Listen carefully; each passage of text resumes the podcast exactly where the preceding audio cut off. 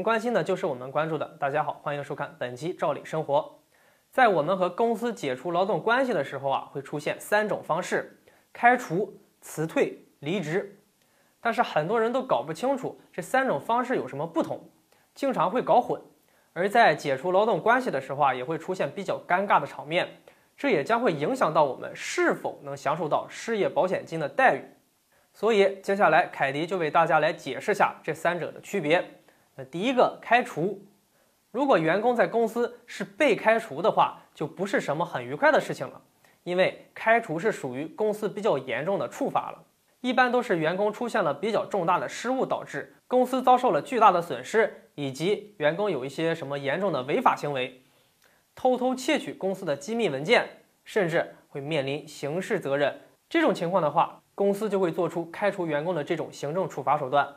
理所当然的，被开除的员工啊，当然也就没有任何的补偿了。第二个，辞退，辞退和开除呢，相同的地方就是公司单方面的要跟员工解除劳动关系，但是不同的是，辞退的话不一定是因为员工本身的原因，有的时候公司会突然因为运营不善，或者是财政方面出现了重大问题，而导致公司出现了很大的困难，导致公司不能负担这么多的员工的工资。这个时候呢，公司就会单方面的辞退一些员工。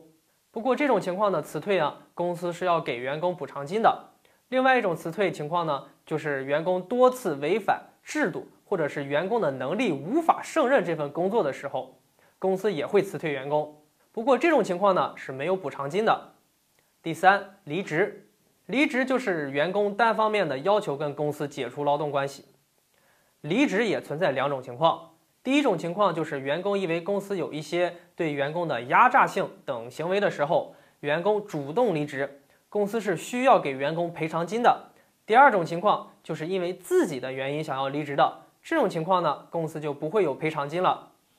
还有一点就是，我们想要离职的时候啊，一定要记住在提前至少一个月跟公司提出，不然的话，如果没有提前交接工作而造成公司有损失的话。公司反而会向我们索求赔偿了。这三种方式呢，虽然都是跟公司解除劳动关系，但是呢，不同的方式啊，主体不同，适用的情况也是不一样的。所以大家要分清楚这三种方式。好了，本期的节目就跟大家聊到这里，我们下期再见。